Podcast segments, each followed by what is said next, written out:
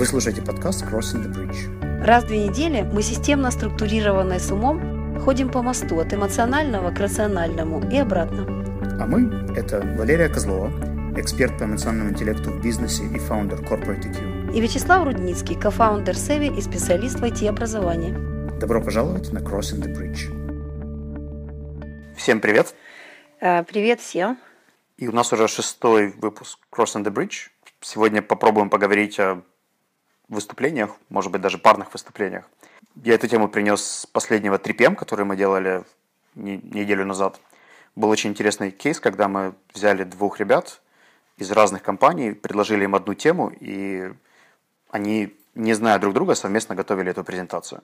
Мне очень нравится и то, что получилось, и то, как это проходило, поэтому предлагаю сегодня взять эту тему и немного ее дообсудить. Мгм. Хорошо, давай. Она, мне кажется, она хорошо ляжет, потому что мы ведем с тобой вдвоем.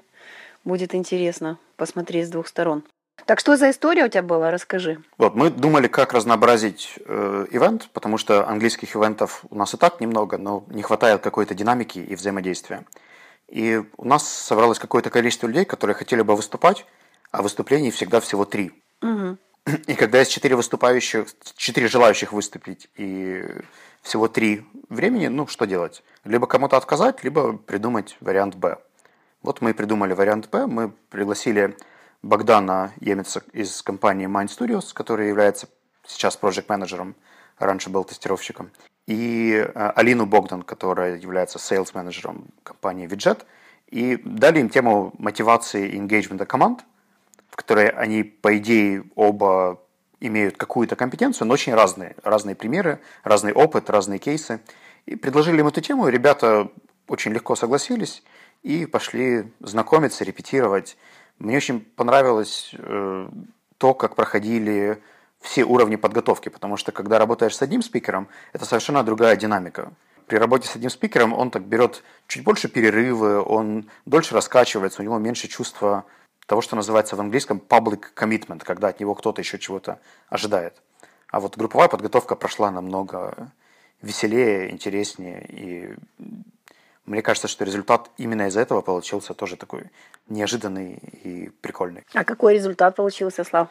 У ребят совпал запрос, они когда проясняли свои ожидания, что они хотят не просто презентацию или лекцию парную сделать, а это должно быть интерактивно с какими-то упражнениями, примерами, чтобы люди вышли с прямым опытом engagement. И когда они прояснили, что у них это является общей темой, которую они хотят реализовать, они, соответственно, и мозговой штурм устроили о том, какие простые упражнения можно сделать с большой группой людей. Например, э, был крутой момент на поддержание равновесия, и как-то технически ребята это объясняли через API, когда пара людей сначала брала маленькие теннисные шарики от настольного тенниса и держала их руками, а потом должны были удерживать их всего по одному пальцу с каждой стороны. И совершать какие-то действия, там, разводить руки, сводить руки, присаживаться, вставать, садиться и так далее, чтобы не потерять вот этот баланс и одинаково нажимать, чувствовать э, напряжение с другой стороны, то напряжение, которое они дают, или тот посыл, который они дают. И вот это, когда 40 человек в аудитории совместно проводили это упражнение, и два модератора ходили, там, показывали сначала на своем примере, а потом помогали советам, это был очень интересный опыт.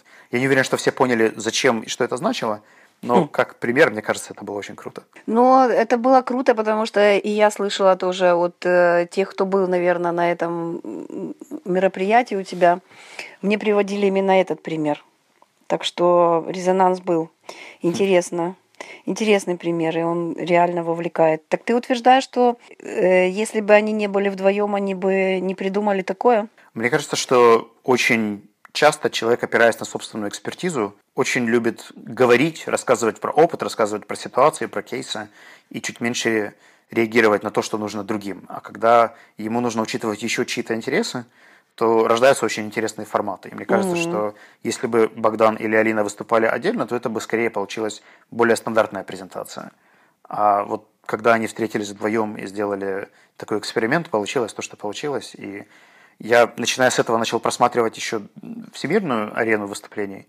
И оказалось, что в мире это сейчас большой тренд, и парных спикеров становится все больше и больше. То есть я, когда смотрю программы каких-то конференций или вебинаров, Я все больше вижу, что идут парные выступления, причем, как правило, парень с девушкой. Ну, это, это, очень, это очень приятно, это очень круто, потому что э, вот в свое время мне было очень трудно э, найти так сказать, возможность выступать вместе, потому что здесь есть не только плюсы, но и минусы, и есть такие опасения, знаешь, по взаимодействию. Ну, здесь мы говорим о спонтанности. Спонтанность – это вообще другой случай немножко в твоем примере. Но я считаю, что это про такую вот э, новую эру во взаимодействии, в кооперации людей, когда что-то, какие-то барьеры ломаются. Ты знаешь, был довольно старый стереотип, что ведущей должна быть красивая девушка, статный парень, и вот всякие Оскары или прочие другие номинации всегда вела именно пара людей, и они там передавали друг друга слово, как-то шутили, и этому всегда отдавалось больше предпочтения, чем одиноким ведущим, которые, какими бы харизматичными они были, они всегда не попадают в какой-то из потоков или в какую-то из э, энергетик. Ну да, мы с тобой, видишь, тоже же такие статные. Да, вообще, мне кажется, нас еще не приглашали открывать Оскар или какие-нибудь глобальные ивенты, но вполне могут. А что думают наши слушатели? Участвуют ли они в, во взаимодействии, когда они подают какой-то материал э, как спикеры или когда они объясняют, что они думают, что вы думаете по поводу разницы между участием одного спикера и пары. Как вам то, как мы ведем со Славой? Нужно ли нам что-то изменить? Давай спросим сейчас. И как вам то, что похожи ли мы э, на тот случай, который ты описываешь? Даем ли мы такое разнообразие? Потому что на самом деле ведь э, мы по-разному уже и думаем, и мыслим, и примеры у нас разные. Мне кажется, мы обогащаем. Это как продолжение той синергии, о которой э, шла речь у нас в прошлом выпуске. Когда один плюс один больше, чем два. Да, мне кажется, это очень интересный пример, и правда хочется послушать. Если вы вдруг просто слушали наши подкасты, можете сделать вывод, например, чем одиночный подкаст или моноподкаст отличается от того, что мы делаем с Валерией сейчас в диалоге. Либо вы видели наше выступление на Savvy и можете тоже прокомментировать, как это было. В общем, напишите нам комментарий на sonar.one или на Фейсбуке, будет очень интересно ваше мнение. Окей, ну, мне кажется, что еще дополнительно, кроме... Мы говорили о сложностях, помнишь? Положительных или легких сторон есть еще определенные риски, которых, ну, может быть, не принято всегда говорить, да, или кажется, что вот синергия это всегда здорово, круто, к этому нужно стремиться, несмотря ни на что. Если смотреть только на выступление, сейчас не брать работу над проектом или какие-то более глубокие кейсы, то конкретно в выступлении есть всегда риск того, что, например, кто-то из людей может тянуть на себя больше э, одеяла, особенно если они там не до конца познакомились и не до конца понимают, кто в чем компетентен. Я видел несколько не очень удачных примеров, когда два выступающих не чувствовали друг друга, и получается, что один из них перебивал или затягивал свою часть э, выступления, свои какие-то комментарии. И мне кажется, что вот это один из таких больших недостатков парного формата, если вы не чувствуете, что человек может в какой-то момент отпустить, да, или... Ты долго говоришь уже, Славочка. Окей. Okay. Да нет, я хочу, чтобы это было в выпуске. Давай тогда подумаем. Я хочу больше легкости и этой самой игры. Ты абсолютно прав. Я знаешь, о чем? Я вот я в каком вопросе? Я в вопросе, если говорить о... Ну, я обожаю выступать вместе. Мне очень нравится работать в команде и получать вот этот эффект синергии, потому что это совершенно несравнимое чувство. Это одно из самых моих любимых удовольствий, которое я получаю, ну, вот в работе, это работа командой. Потому что есть вещи, которые, ну, во-первых, невозможно э, увидеть самому на сто процентов, и когда складывается из э, разного, возникает эффект вау, который невозможно э, ну, как бы э, сделать одному. С другой стороны, действительно сложности такие, которые могут просто все это разрушить, и до эффекта вау может не дойти. И для меня вот вопрос ты описывал в своем, на своем мероприятии, когда ребята, э, ребят готовил ты. А мой вопрос заключается, знаешь, вот для себя вот я ставлю всегда вопрос и думаю, а возможно ли, э, чтобы третьего не было? Вот когда взаимодействие идет двух разных людей, как можно быстро ускорить без третьего человека да, и достичь вот этого самого эффекта синергии, удовольствия, не перетягивания одеяла на себя, а может быть даже и перетягивания. Знаешь, вот я работаю э, с владельцами бизнесов, они очень такие азартные. Им так нравится прям перетягивать одеяло, им так нравится э, играть, шутить именно вот так по, по-боевому, ведь конкуренция у человека, она же в крови, мы же все время, там, может, они говорят, мы, мы играем, например, да, мои клиенты, ну а что ты, вот, ну мы играем, это, ну это же покачать мышцами, высказать свое, показать аудитории, как я крут, это же, ну как будто бы в рамках, как бы, человеческой натуры, но при этом хочется, чтобы результат к которому идет эта пара, чтобы он не, не закрывался вот этой игрой. А мы иногда заигрываемся. Вот здесь, между прочим, как раз эмоциональный интеллект э, наше все, потому что эмоция вот этого превосходства, эмоция, ну там, знаешь, наслаждения победой там, от перетянутого одеяла, она застилает ну, финиш и тот результат, который мы хотим получить. Так часто бывает в команде. Ты знаешь, мне в этот раз повезло, во-первых, потому что эту пару готовил не я, а мой партнер Алексей Коваленко – Угу, и угу. я этот процесс наблюдал совсем со стороны. То есть я не был вовлечен в непосредственную подготовку, я просто знал про репетиции и то, как это происходит. И ты очень здорово сравнила это с игрой. Мне кажется, что если это игра или какое-то соревнование, то в соревнованиях всегда есть правила. И вот если два человека без какого-то арбитра или тренера или судьи умеют понять эти правила гласно или негласно, может быть, почувствовать их интуитивно или проговорить вслух на старте? Ну, или, или договориться. Вот действительно важно просто договориться. Давай будем играть в игру, которая называется... И вот здесь важно правила твои и мои. То есть, да, то, то есть, э, по сути, давай расскажем слушателям, что мы так и делаем с тобой, когда э, готовимся к выпуску. Да, да, так. Если Дима это не вырежет. Нет, ну это правда. Э, очень часто мы работаем каждый в своих ожиданиях, и чем больше мы их проговариваем и узнаем об ожиданиях друг друга, тем проще нам потом где-то реагировать, где-то отпускать, где-то понимать, что вообще происходит и какая динамика будет дальше у этой игры, в которую мы сейчас играем, будь то подкаст, выступление или что-то еще. И ты все время в этих описаниях, э, в этой подготовке всегда отвечаешь за структуру, а я за эмоциональное наполнение. Ты заметил, ты всегда, э, то есть результатом наших обсуждений всегда идет 1, 2, 3, 4 от тебя, и такая форма такая, да. Или, может быть, как это подать, там, как лучше перейти. Форма, угу. да, форма, как подать, вот э, она рождается вот этой частью. Хотя э, я обожаю структуру, я без структуры э, мне тяжело. Хотя некоторые э, структурированные рациональные люди считают, что если есть такие, такая тяга к, к творческому какому-то полету, то это значит человек без структуры. Это не так. Это всего лишь разница мышления и предпочтительной поиска такой формы. Для этого нужно как-то вылетать немножко из э, границ последовательного мышления. Я однажды попал на конференцию, где выступало два разработчика, и они вдвоем что-то делали. Один человек писал что-то, а второй комментировал, что происходит в этот момент на экране. И для всех в аудитории, кроме меня, это казалось таким креативным, крутым и инновационным. Я, конечно, не очень понимал драйв, который чувствовали люди, но, судя по реакции аудитории, это было круто, потому что это был какой-то такой новый фьюжн. И вот то, о чем ты говоришь, что это, по идее, было достаточно структурировано, потому что, в принципе, разработка и кодинг это, да. это чистое проявление структуры. Но при этом они креативили, причем креативили публично на экране и ставили какие-то эксперименты.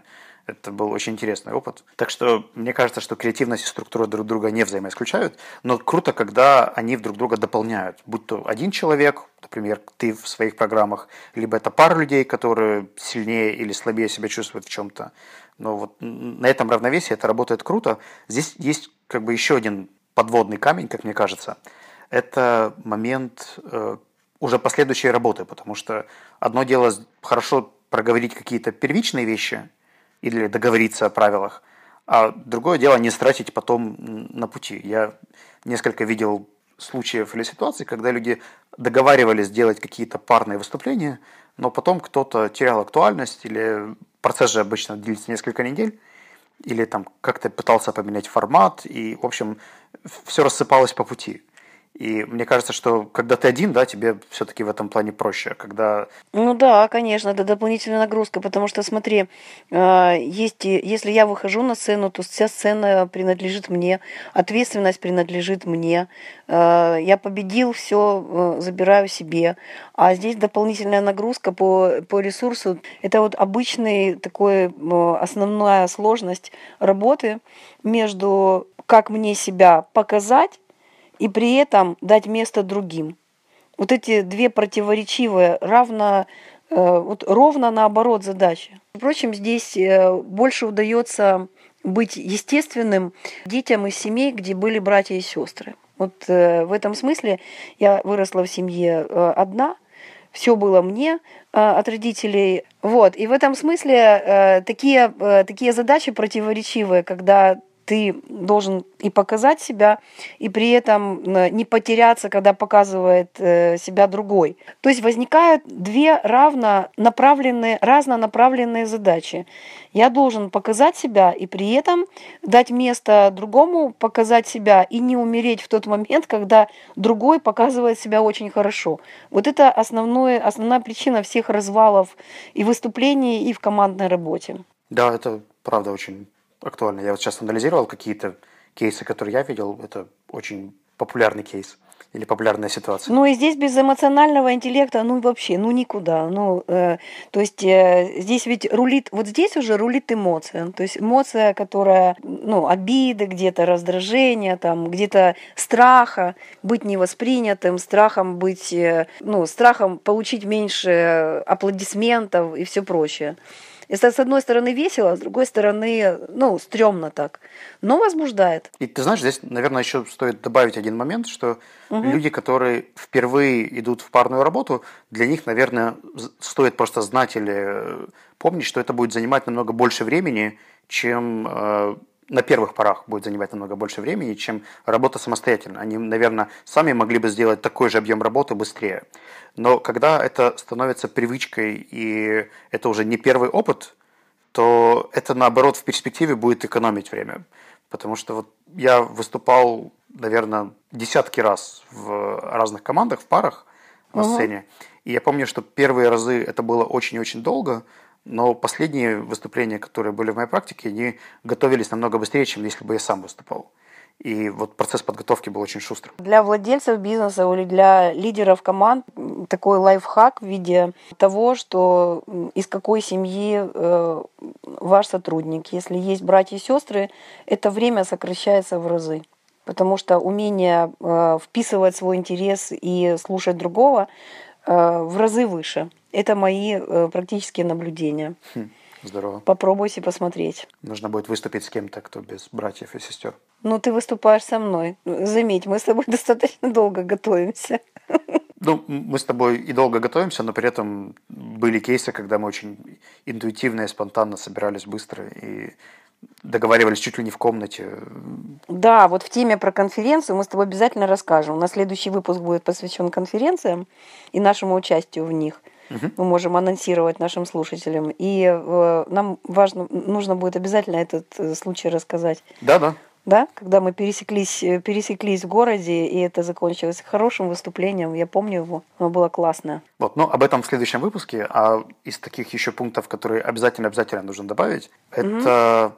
такое модное нынче слово, по которому даже на айтеме будет круглый стол, называется diversity или разнообразие, различие о том, что в контексте бизнеса, наверное, идет речь о том, что должно быть максимальное смешение всего культур, возраста, гендера, в смысле полов. Да, да, да полов. В общем, чем, чем больше всего разного, тем интереснее, креативнее и быстрее что-то получится. Есть так, так, такое мнение, но я предлагаю его сегодня рассмотреть с точки зрения выступлений. Угу. И вот если посмотреть на канадские, американские программы конференций, мало того, что там появляются парные спикеры, они, как правило, еще очень разные. То есть это может быть, например, какой-нибудь разработчик из Индии и его менеджер из Штатов. Или это может быть кофаундер мужчина взрослый и молодая девушка-маркетолог.